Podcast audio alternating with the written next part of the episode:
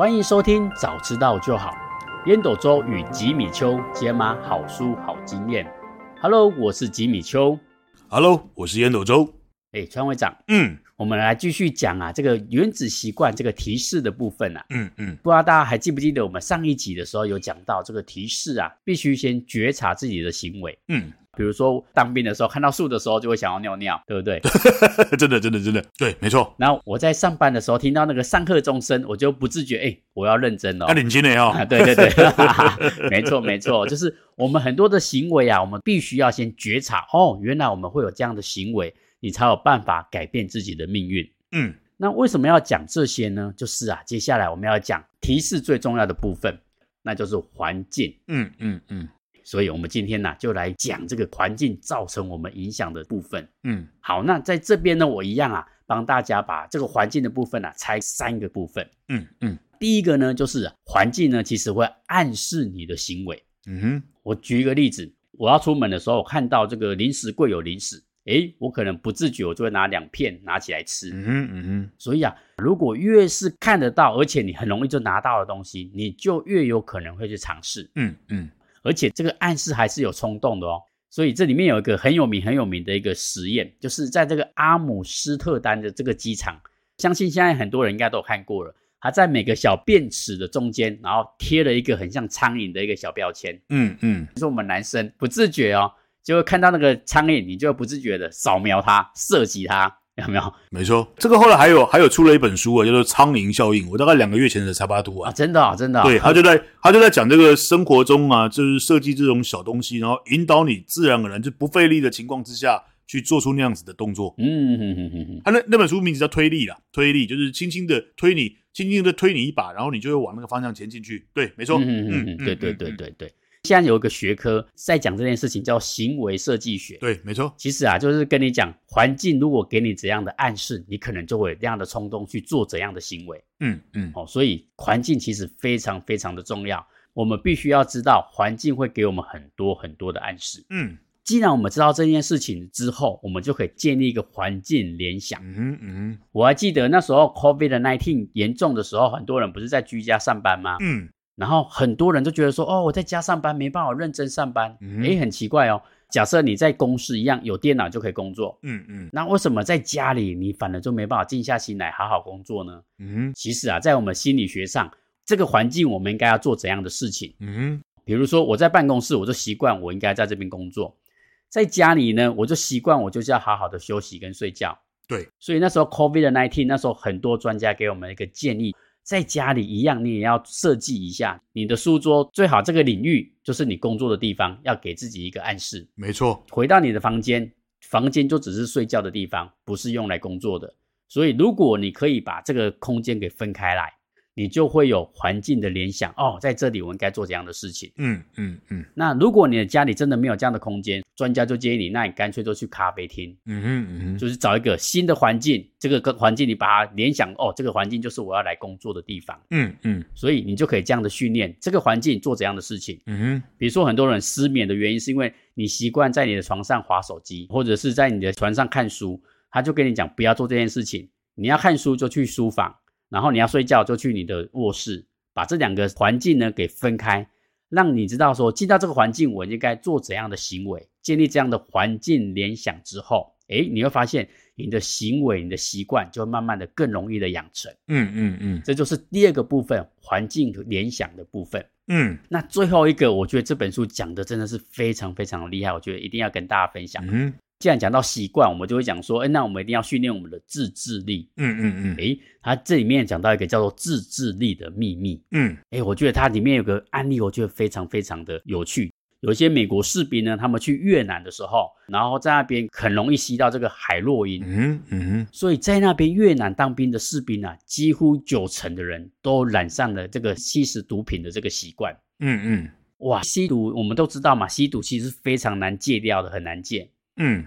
但是很神奇的是哦，这些美国兵哦，从越南打仗回到美国之后，居然有九成的士兵都戒掉毒瘾了。嗯哼，诶，我们就觉得很很神奇，毒瘾这么难戒的东西，竟然回到美国就戒掉了。嗯哼，作者就很好奇去研究之后发现，哦，原来美国要吸毒是非常非常难的一件事情。你看不到毒品，你要取得毒品也非常的难。嗯嗯嗯。所以你发现，你只要不在那样的环境里面，你没办法去吸毒，你不自觉就把这个毒瘾给戒掉了。嗯嗯嗯。所以啊，很多时候不是因为自制力，而是因为你在这样的环境，你很难去取得这些毒品，自然而然你很费力，你就不想去做它了，不自觉就把它戒掉了。没错，所以环境带给你的影响会比你用自制力去戒掉它更容易。嗯，与其你要用自制力去戒毒，倒不如你到一个地方没办法拿到毒品的环境，你自然而然就会戒掉毒品。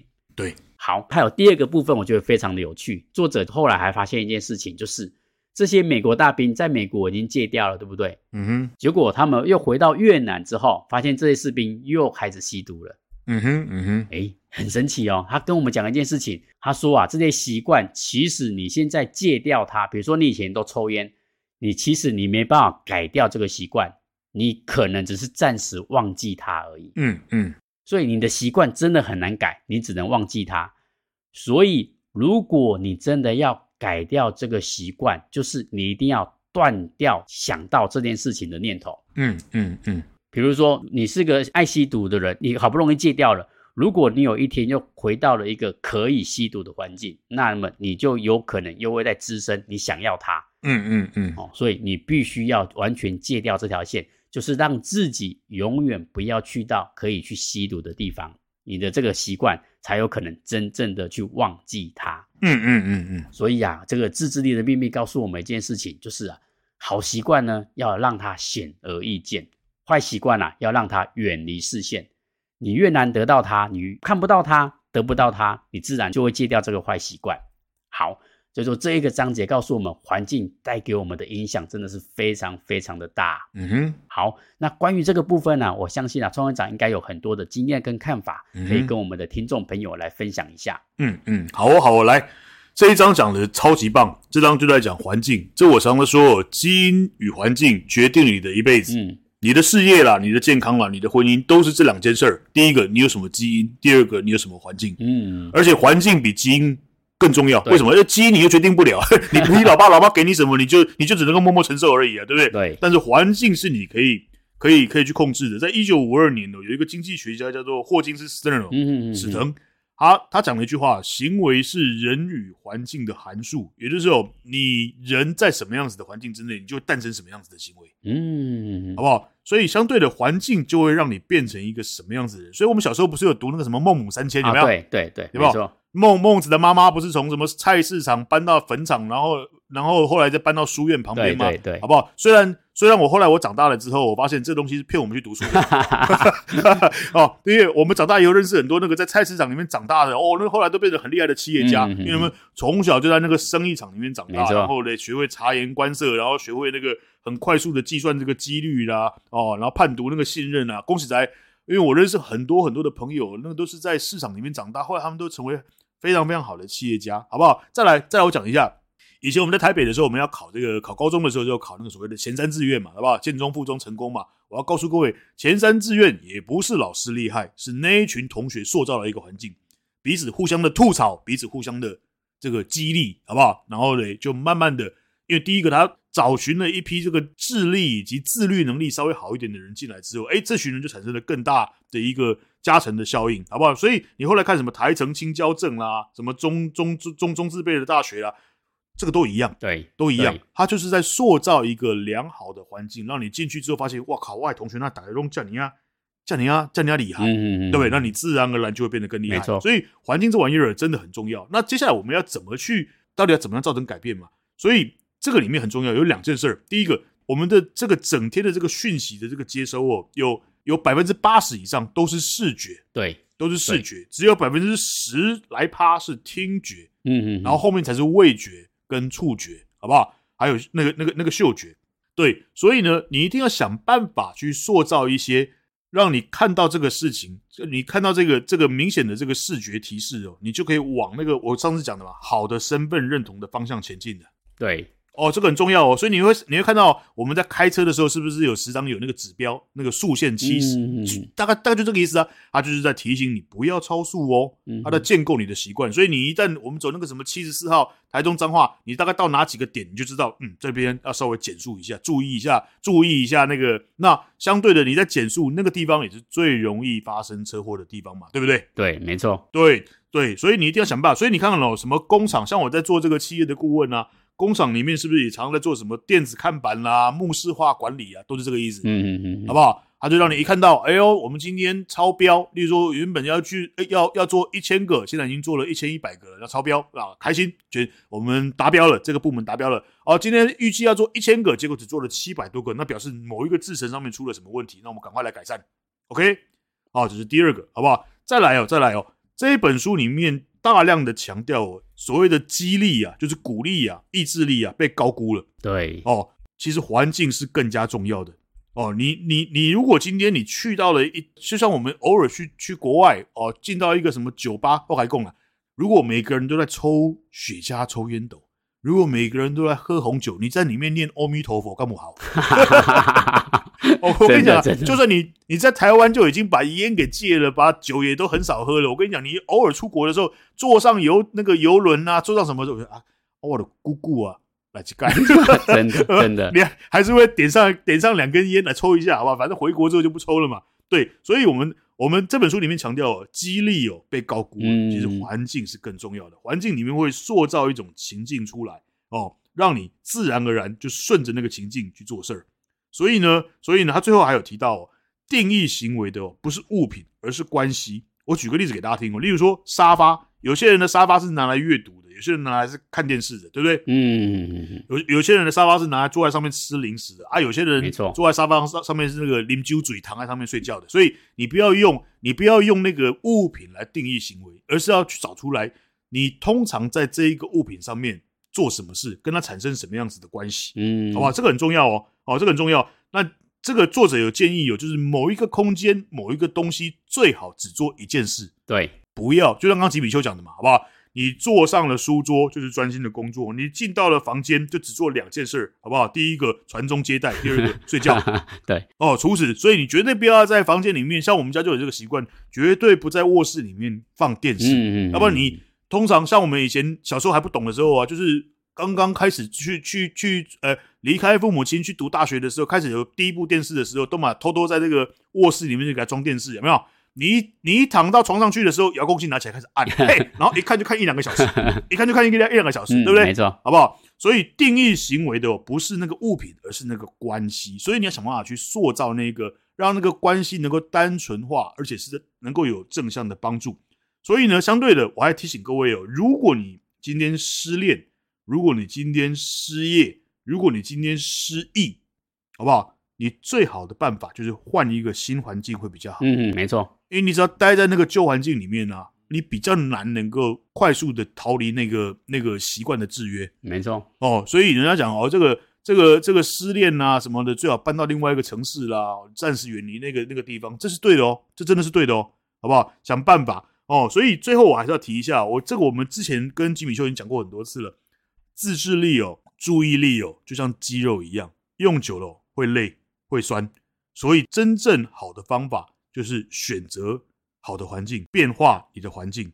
所以书里面有这个 James Clear 有提到，自律的人哦，非常非常擅长选择环境、建构环境，对，不会让自己处于充满诱惑的环境。就是我刚刚讲的嘛，你明明你就要戒烟戒酒了，你朋友约你去嗨三打。你也跟着去了，那你不是找自己麻烦吗？没错，没错，你不，你不可能，你不可能戒掉的。嗯，我还记得我戒烟的关键点就是，哎，奇怪，我的身边的人几乎都不抽烟，我戒烟戒了很多次，几乎都不抽烟的，你慢慢的找不到烟，好不好？或者说，我因为朋友圈的改变，那群人渐渐的不抽烟了，因为我后来抽烟斗，他们抽烟我也比较少，嗯，好不好？所以它里面讲了一句非常非常重要的话，最有自制力的人啊，是最少用到自制力的人。哇靠！这句话超屌，没错哦。最有自制力的人，就是我根本不去那一个充满诱惑的环境，我才有办法建构出对我的身份认同良好的那个习惯，对吧？嗯，没错，没错。哦，这句话我觉得我我觉得非常非常厉害哦。我再跟大家重复的说一次哦，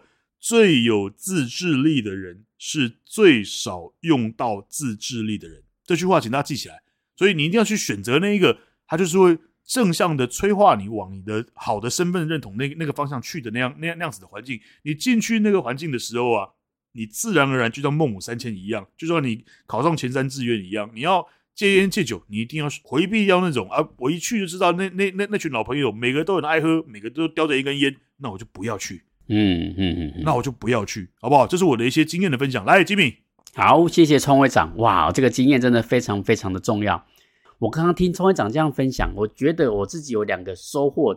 嗯，这个环境带给我们的影响真的是非常非常的重要，非常非常的大。像我自己的经验哦，嗯，比如说好了，我如果一个人在公司里面拼命的写程式，感觉我学了好多东西，嗯嗯，都还不如我去参加那一年的，比如说城市的技术大会，嗯。哦，你看到那里面好多高手，好多那个城市专家，嗯、哇！你会发现那个环境，你就说就哇，自己好弱，自己应该可以更更强一点，跟他们学习什么的。嗯、哇！你到那个环境里面，你不自觉你就觉得说我应该要更加的强化自己。嗯嗯，你都不需要看太多的书，你只要在那个环境里面，你自然而然你就会想要跟他们一样。对，真的。那第二个，我觉得还有个地方也很神奇。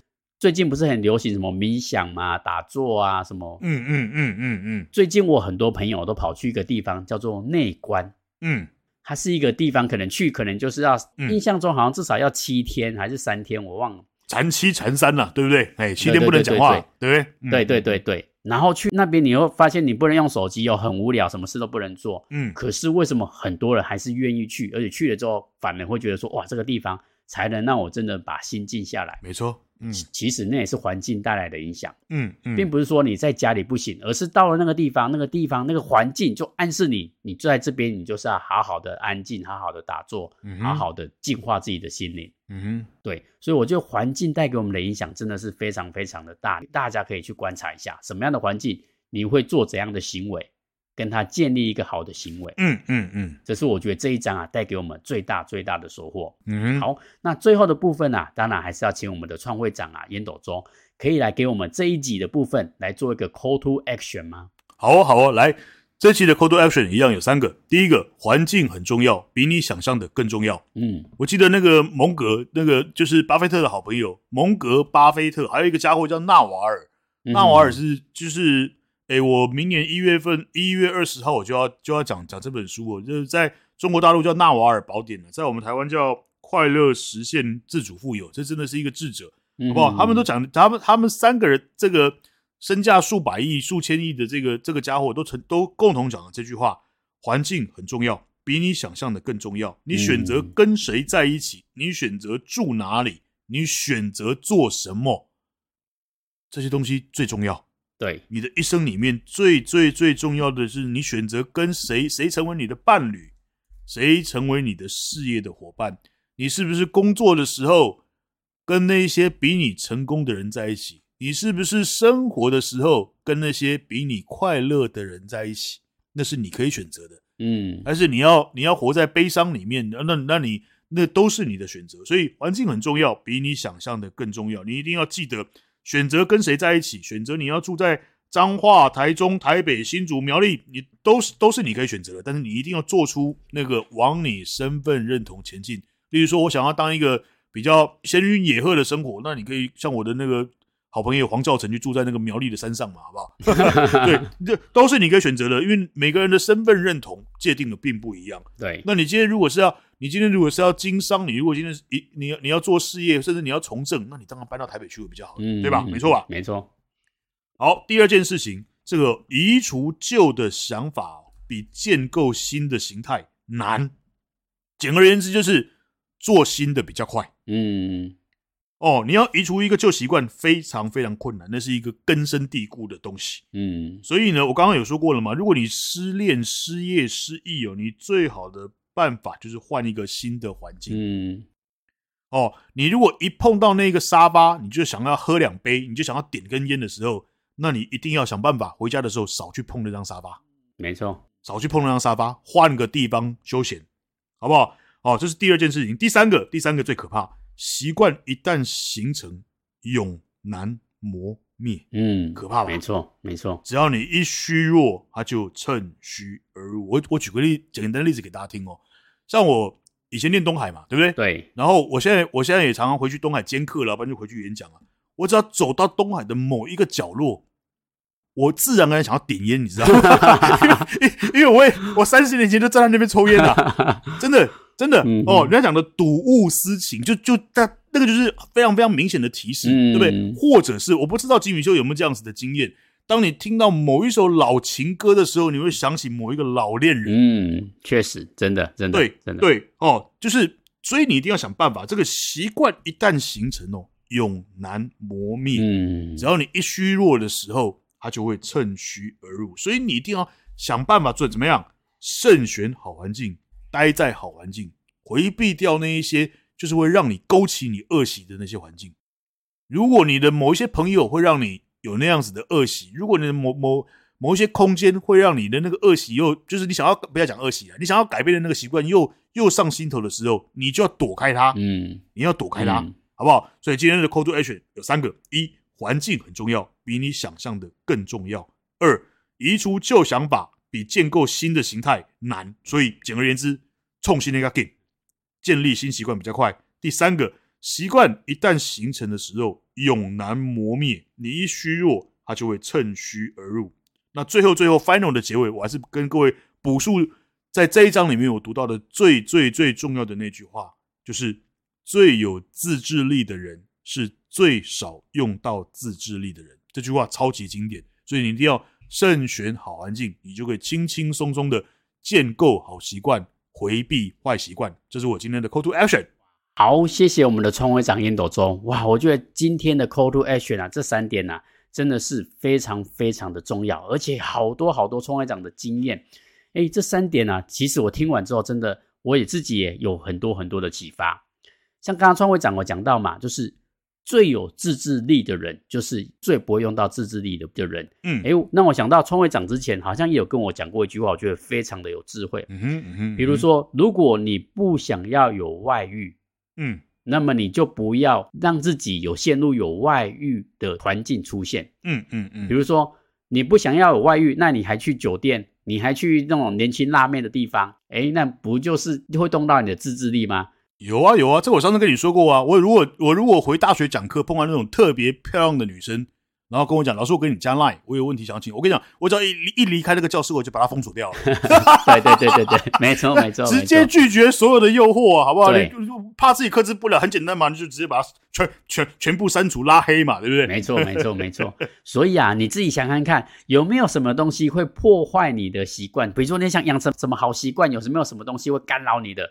砍砍砍砍砍，不要动到自己的自制力。对，没错。欸，我觉得这个真的非常非常的重要。嗯，好，嗯，所以啊，又回到我们这个提示的部分，记得记得，今天这一章真的非常非常的重要。环境比你想象的更加的重要。嗯哼，哦，所以最简单的一句话来总结这个章节的部分就是。好习惯一定要让它显而易见，嗯嗯嗯。坏习惯要让它远离视线，最好是永远看不到它最好。没错，没错，没错。好，第一个部分提示的部分呢、啊，我们就讲到这边。嗯哼。好，那如果大家觉得我们的节目不错啊，再欢迎大家给我们五星好评。有任何的想法跟问题呢，也欢迎啊在 Facebook 或 Podcast 留言给我们哦。嗯哼。好，谢谢收听，早知道就好。Hello，我是吉米秋。Hello，我是烟斗周。好，我们下次见。See you next time. Bye bye. bye, bye.